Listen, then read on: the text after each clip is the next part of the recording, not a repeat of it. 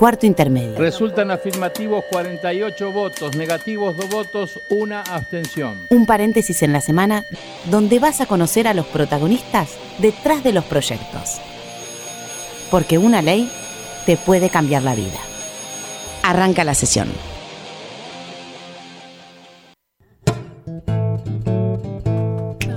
Hola, ¿cómo les va? Muy buen mediodía. Ya saben, el tará. Este es Cuarto Intermedio, el programa en Radio Nacional, donde les vamos a anticipar o les vamos a decir en este programa Hoy cuáles mismo. son sus nuevos derechos. Aquí a mi izquierda, Florencia Corregido. Hola Mariano, hola gente, ¿cómo andan? Un placer estar este nuevo sábado al mediodía súper conectados con todos ustedes.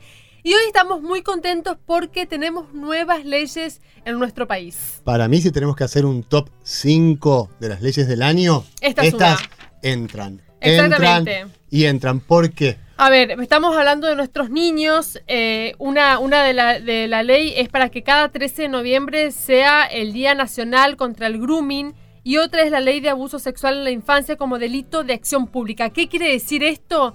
Que cualquier ciudadano puede denunciar un abuso infantil y que no es necesario que los padres lo avalen. Y hay que tener en cuenta que el 80% de los abusos en la infancia se da en el seno familiar. Por eso es tan importante. Estas leyes y este programa funcionan como un espejo hacia toda la Argentina. La otra estadística que nosotros decimos siempre es que una de cada cinco niñas en nuestro país es abusada y uno de cada 13 niños también es abusada. Lo que decía Florencia, es importante que sea de orden público para que cualquiera pueda ir a hacer la denuncia y no tenga que ser ratificada por los padres.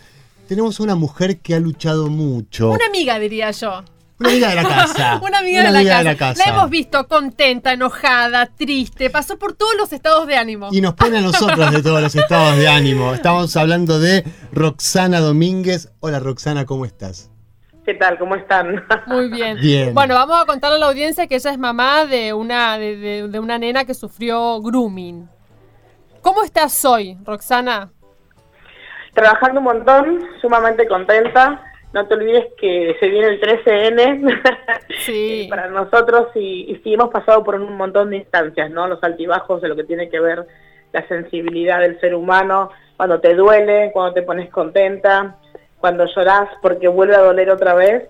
Y, y sí, estamos en eso trabajando, eh, convencidas de que este delito se puede prevenir. Le estamos poniendo todo de nosotros para poder llegar a todos los municipios de nuestra querida nación argentina, que es mucho trabajo, mucho trabajo, pero hay un montón de gente que está ayudando para poder hacer eso, de que el 13N se hable eh, de grooming. El 13N fue declarado el Día Nacional contra el Grooming gracias a trabajo de muchísimas madres como Roxana que han venido al Senado, a la Cámara de Diputados y que han empujado, empujado, empujado y lo han logrado. ¿Cómo te sentiste el día de la sanción? Como mamás, Sí. entendimos que la política es el medio para poder hacer cambios en la sociedad y quienes nos representan son las herramientas para hacerlo. Entonces, debemos hacer un buen uso de esas herramientas para lograr ese cambio. ¿Entendés? Pasa por ahí. A veces con enojo, eh, con bronca, pero entiendo eso. Y, siempre me voy a poner en la postura de que quien elige representando son empleados de nosotros y tienen que hacer lo mejor posible su trabajo, porque están para eso. Y lo digo con respeto, ¿eh? Eh, porque el- eligen una de las funciones más eh, más grandiosas que es hacer por el otro constantemente, más allá que le paguemos un sueldo. ¿Entendés? Están constantemente haciendo cosas para poder cambiar las cosas. Entonces lo digo desde ese lugar. Yo entiendo que ellas son nuestras herramientas. Roxana, ¿te- ¿te ha servido el enojo, el estar enojada para conseguir cosas? En realidad me ha servido todo, pero nosotros siempre, te hablo desde el lugar de mamá, eh, tratamos de buscar siempre el lado bueno de las cosas, hasta la del enojo, hasta todos los que nos dijeron que no, el rechazo. Ya es, es mi carácter desde ahí de buscar siempre lo positivo, porque si en esa lucha ante un no o ante un enojo vos te quedás con el enojo, no sirve. Siempre tenés que, para poder proyectar políticas públicas de prevención, sea de la, la instancia que sea, vos tenés que seguir, seguir, seguir y no parar. Imagínate que 10 años, 10 años en esta lucha. Si el primer enojo del primer año me hubiese detenido, no llegamos hasta esta instancia. Ni hablar. Roxana, eh, hace un tiempo eh, Florencia y yo venimos preguntando esto. ¿Dónde están los chicos seguros? Porque en la casa parecería que no, en la calle tampoco, en el colegio tampoco. ¿Cómo, ¿Qué les decís a las mamás y a los papás para que cuiden a sus hijos? ¿Qué es lo que hay que hacer? ¿Cómo te das cuenta que tu hija o tu hijo está sufriendo grooming? Uno, por ejemplo, de los tips que yo más se me llamaron la atención fue el aislarse. El aislarse y estar mucho tiempo encerrado en la habitación eh, o en casa y no querer interactuar con sus pares. Sobre todo y también la cantidad de horas que está eh, conectado a la red. No puede ser que dentro de una tarea normal, digamos, de interacción de un niño, de la vida física o digital, esté 17 horas conectado digitalmente. Hmm. Eso es imposible. Entonces, yo creo que tenemos que tomar la responsabilidad como padres, poner horarios. Estoy hablando de que chicos a partir de 8 o 9 años no van teniendo una interacción en este sistema de navegación, poner horarios, poner reglas, sobre todo hablar con los chicos, decirles de que no todo en Internet es real, que hay gente con malas intenciones, tal cual como pasa en la vida física, y igual, y sobre todo esto de entender que los amigos de nuestros amigos en las redes sociales son perfectos desconocidos. Es fundamental el diálogo. Cuando a tu hijo le pasa algo malo, es fundamental sentarte y hablar con ellos y saber qué es lo que pasa, sea digital o físico el problema. ¿Entendés? Lo que pasa es que cuando vos hablas de abuso sexual infantil, es muy difícil mirar a tu hijo y decirle qué es lo que está pasando acá y hablar de abuso sexual infantil. ¿Entendés? Es, algo que, tenemos que romper esa barrera. No te olvides que tengo 50 años, crecí sin tecnología, crecimos en una sociedad donde siempre se nos marcó que el que abusa es el hombre y no la mujer. En mi caso fue totalmente diferente con mi nena. Entonces hay un montón de cosas que aprender. El sistema de navegación tiene una simpleza para cometer el delito de clic a clic bajo un perfil falso. No sé si se enteraron eh, lo último de Jonathan Luna, el asesino de Miquel Ortega, estando preso con una perpetua, con condena, eh, tenía tres perfiles en internet, ahora mismo, el domingo, el Día de la Madre, nos llegó la noticia. ¿Y eso se modificó? Y supuestamente ahora van a investigar, pero el tipo estaba en línea, gozando y sintiendo una, una libertad en el sistema de navegación y tenía contactada a 1.600 pibas ya. ¿Entendés? Es una locura esto. Un tipo que tenía una condena perpetua por haber captado a una menor de edad, haberla, haber ido al encuentro y haberla asesinado, ¿viste? nos llena de impotencia y de enojo. Estas son las cosas que nos mm. enojan. ¿Sabes cuál? Las de la inoperancia de un sistema que permite constantemente a estos tipos hacer lo que se les canta. Eso es lo que nos enoja en realidad. Y yo quiero tener una sociedad, vos me decís, ¿cómo educamos a los chicos? Yo quiero que todos tomen la responsabilidad que corresponde. ¿Sabes que si todos en la sociedad del lugar que estamos hacemos las cosas bien, nuestros hijos crecen en una sociedad totalmente diferente a la nuestra? Quiero esa responsabilidad. Yo me tuve que hacer cargo como mamá del 50% que me tocó por haber metido internet a casa sin haberme preparado antes o no haber dicho, che, a ver, ¿qué es lo que pasa acá dentro de internet? ¿Cómo es que funciona este sistema de navegación. Entonces también exijo del otro lado que se hagan cargo del 50% en la sociedad del lugar que esté cada uno parado. Roxana, ¿cómo fue la charla con tu hija cuando te diste cuenta que tu hija en realidad no estaba segura en la habitación, que es una de las seguridades que los padres tienen? Dicen, bueno, mi hija está en la casa, es una chica tranquila, está segura, pero está ahí abierta al mundo, ¿no es cierto?, que a través de Internet. ¿Cómo fue la charla con ella eh, cuando te diste cuenta que ella estaba sufriendo grooming? La primera vez que, nos sentamos a hablar, eh, ya había pasado un tiempo y yo la vi muy angustiada. Entonces insistí, insistí, hasta que me contó qué es lo que pasaba. Y no fue rápido, fue en pequeñas dosis su diálogo. Tenía tanto miedo en contarme, tanto miedo, que en pequeña dosis me iba contando. Hasta que un día eh, me dice, mamá, te voy a contar todo lo que está pasando. Y me entero que mi nena, mi bebé, tenía casi 25 líneas activas a través de Facebook, que para mí era ilógico que empiecen a configurar una, una mm, red social con otra, con otra, con otra, con otra. ¿Cuántos años tenía ella? 13 años. Mm. Es mucho.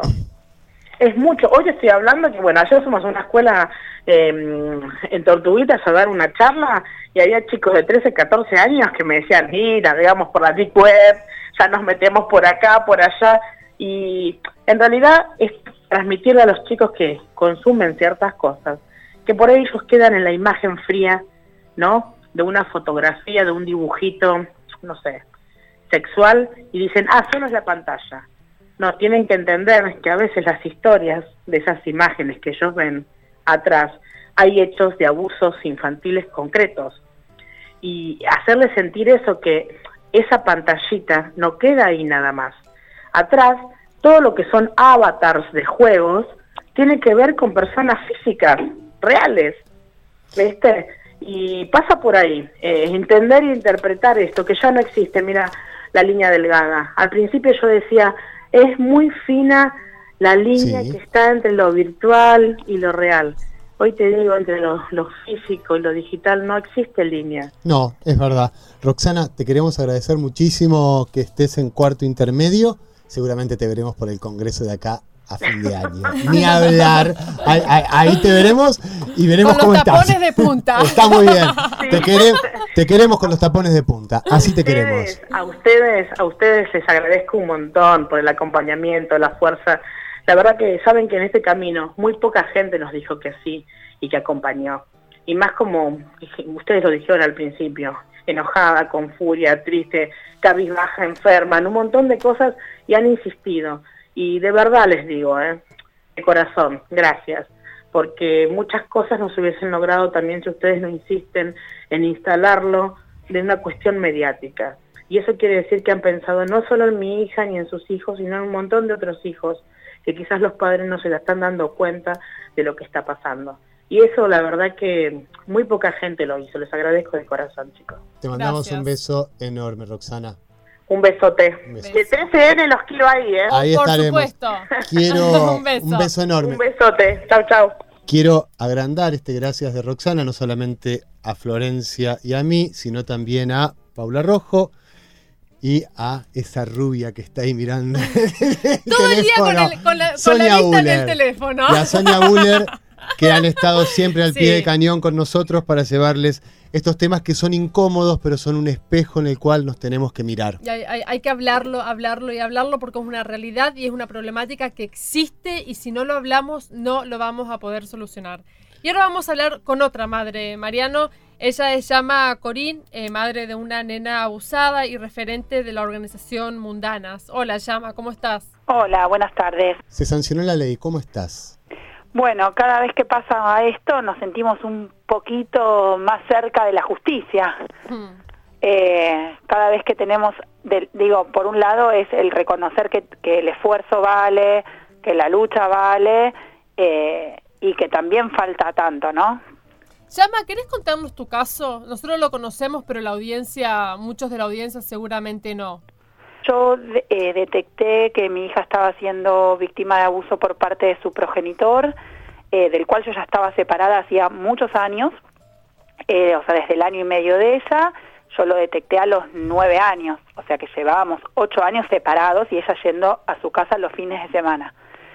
Em, cuando arranco, cuando, bueno, detecto esta situación, empieza la vida de, de, locura para, para nosotras en relación a lo judicial, eh, pericias, eh, bueno, todo lo que implica la, la revictimización de la justicia en función del descreimiento. Esto lleva ya siete años, o sea, mi hija hoy tiene 16 años, ya es una adolescente, eh, que ya tiene su, ella misma dice, ¿no? Eh, ahora yo ya puedo votar y sin embargo todavía no me escuchan que no quiero ver a mi abusador, mm. por ejemplo. Perdón, ¿lo tiene que ver al abusador?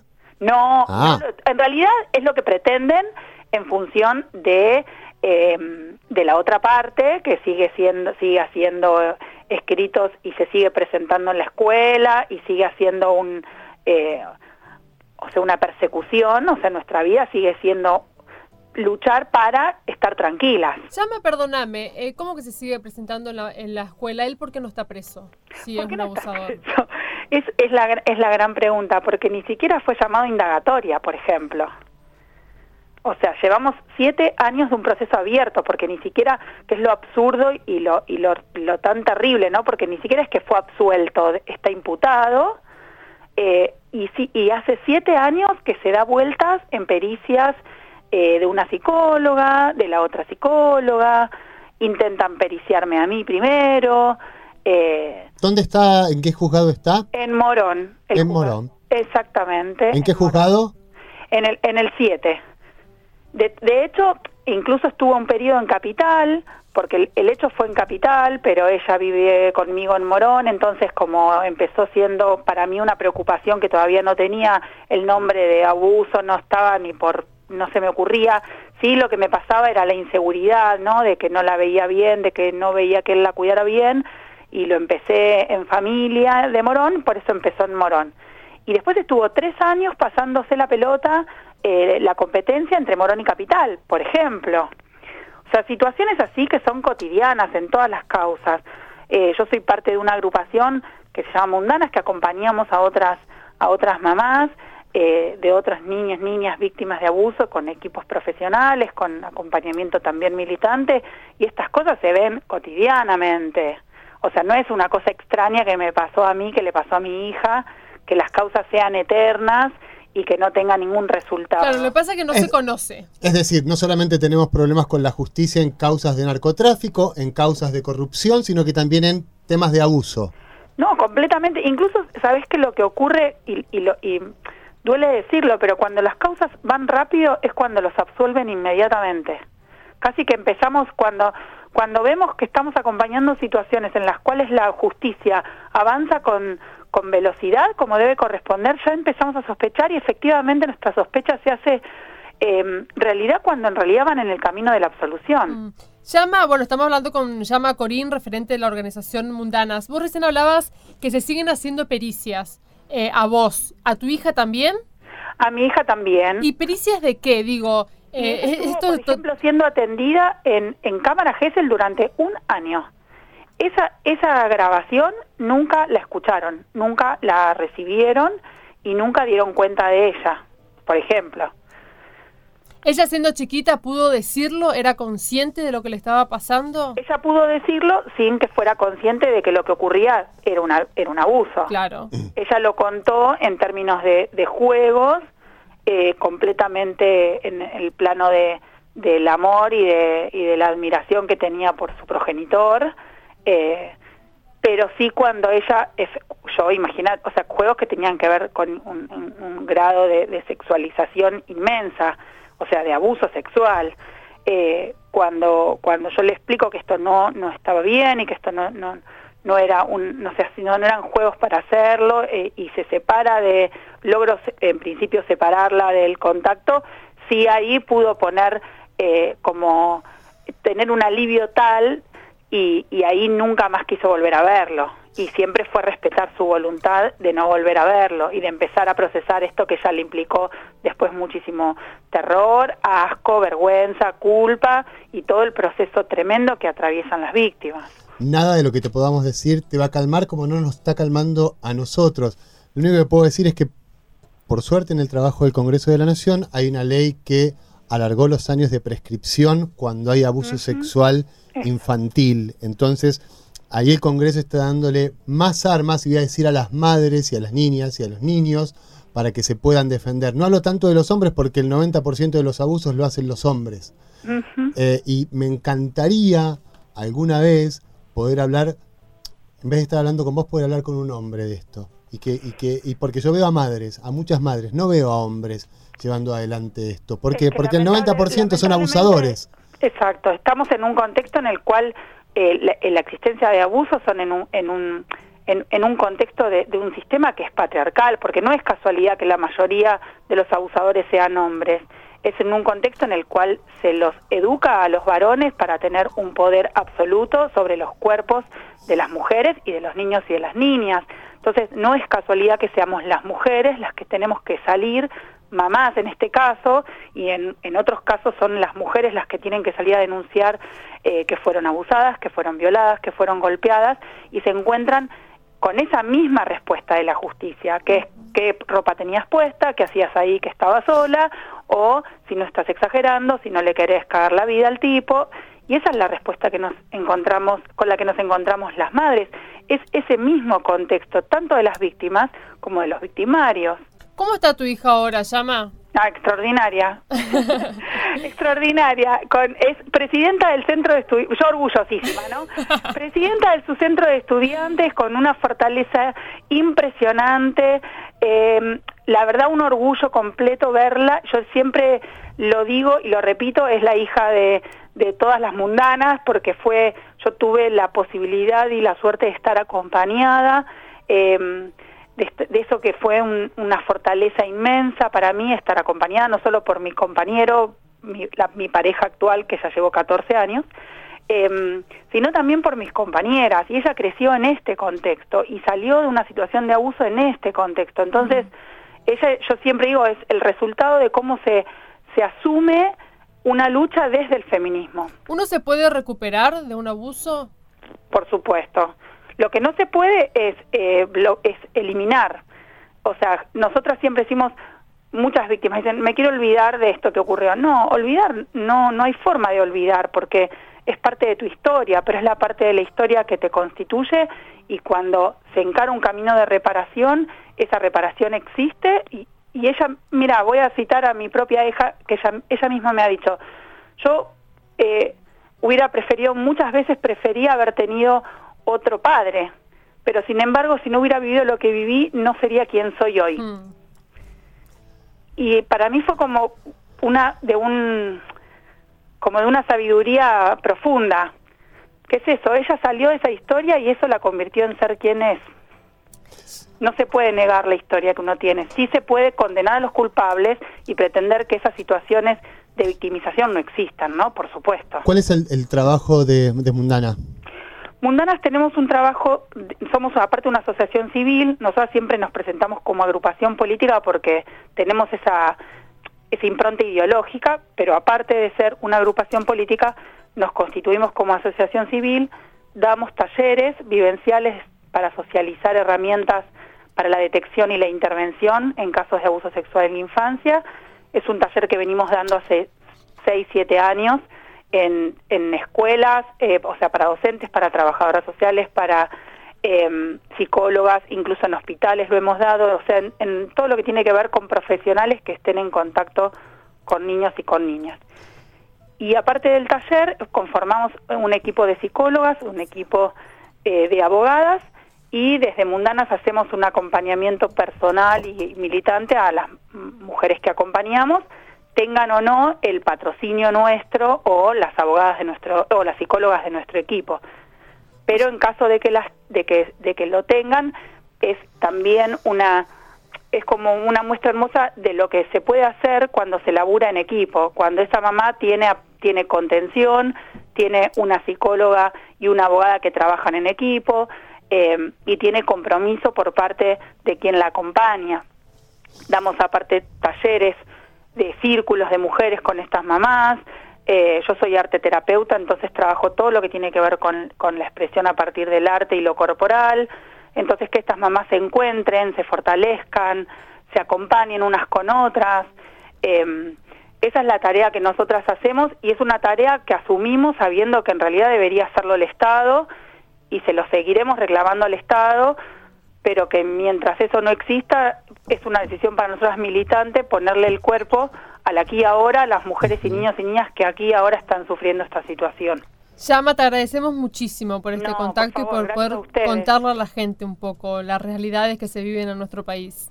Bueno, no, gracias a ustedes por comprometerse con esto, que para nosotras es muy, le escuchaba a la mamá que cortaba antes, ¿no? Como mm. efectivamente para nosotras tener espacios de escucha donde podamos explicar y contar las situaciones que vivimos ayudan mucho a no solo a nosotras, sino a otras.